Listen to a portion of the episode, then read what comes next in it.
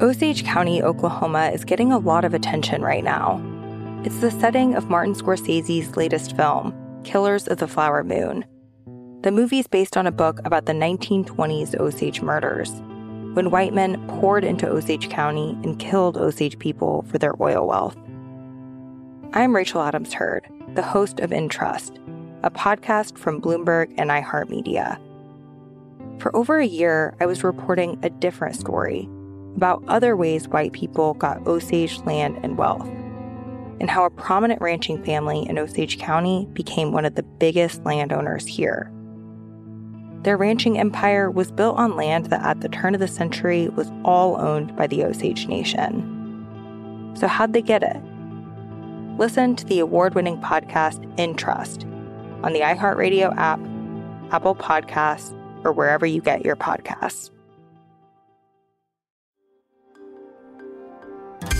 Le entregamos todo lo que necesita saber para comenzar el día. Esto es Bloomberg Daybreak para los que escuchan en América Latina y el resto del mundo.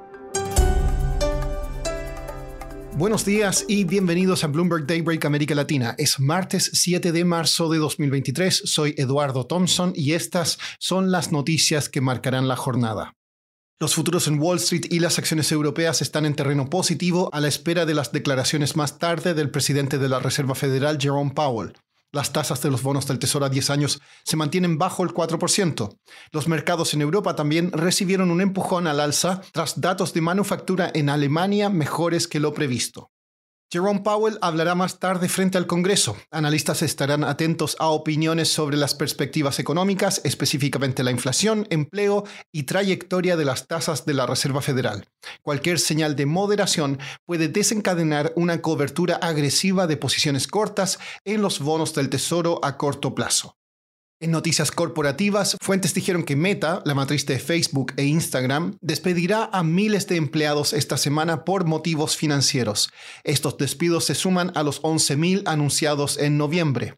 La empresa busca finalizar los detalles antes de que Mark Zuckerberg tome una licencia por paternidad de su tercer hijo.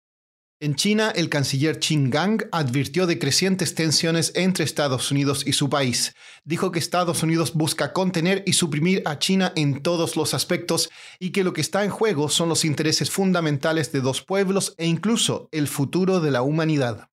En Francia, huelgas y protestas contra la reforma de pensiones de Emmanuel Macron forzaron la interrupción de servicios de transporte. Manifestantes también bloquearon terminales de importación de gas natural licuado. Las encuestas muestran alta oposición al plan de Macron de elevar la edad mínima de jubilación. Pasando a América Latina, el Ministerio de Economía de Argentina anunció un canje de deuda local el próximo jueves. Buscaría aminorar temores de un default de unos 35 mil millones de dólares que vencen en el segundo trimestre. Economistas de oposición dijeron que el plan busca cargar la mano al próximo gobierno. En Perú, el gobierno espera que los envíos de metales como cobre y zinc comiencen a normalizarse en unos días a medida que disminuyen las protestas callejeras. El tema de las protestas se ha reducido al mínimo en este momento, dijo en una entrevista Oscar Vera, recién nombrado ministro de Energía y Minas. Esta semana se cumplieron en Venezuela 10 años del gobierno de Nicolás Maduro, el sucesor de Hugo Chávez. Hablé con Fabiola Serpa, periodista de Bloomberg News en Caracas, sobre el ánimo en el país y el legado chavista.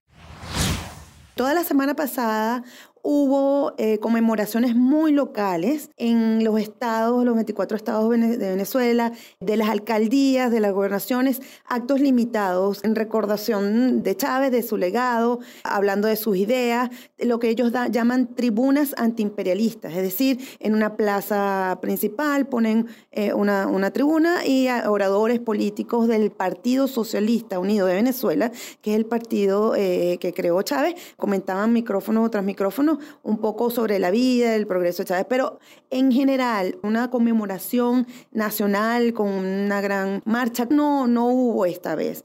La verdad, lo único que hubo, Eduardo, fue un foro de intelectuales de izquierda convocados por Maduro, donde se habló sobre el pensamiento de Chávez. Él también tuvo un encuentro con el presidente de Nicaragua, Daniel Ortega, y también estuvo aquí Arce, el presidente de Bolivia, y algunos presidentes, primeros ministros de algunas mm, islas de las Antillas.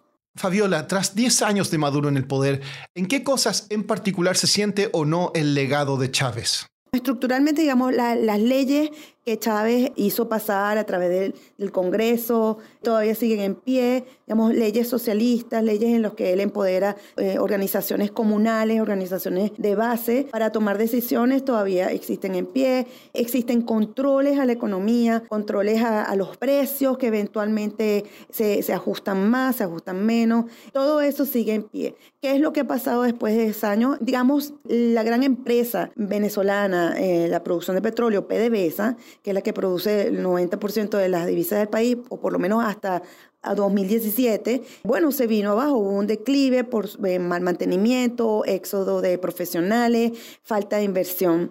Eso ha hecho y, forzó a Maduro a abrir la economía, abrir algunos controles y invitar y asociarse al capital privado en algunas áreas de la economía.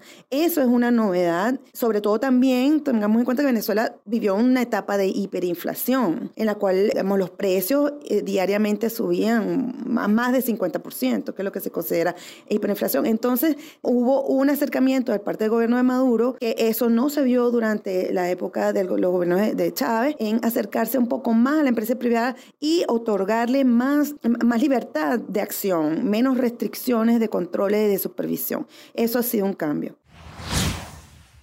Por último, la agencia AP informó que hombres armados secuestraron la semana pasada a cuatro ciudadanos estadounidenses que viajaron a México para comprar medicamentos.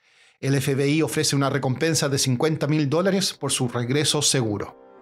Eso es todo por hoy. Soy Eduardo Thompson. Gracias por escucharnos. Para conocer todas las noticias que necesita para comenzar el día, revise Daybreak en la app Bloomberg Professional, donde puede personalizar las noticias que desee recibir.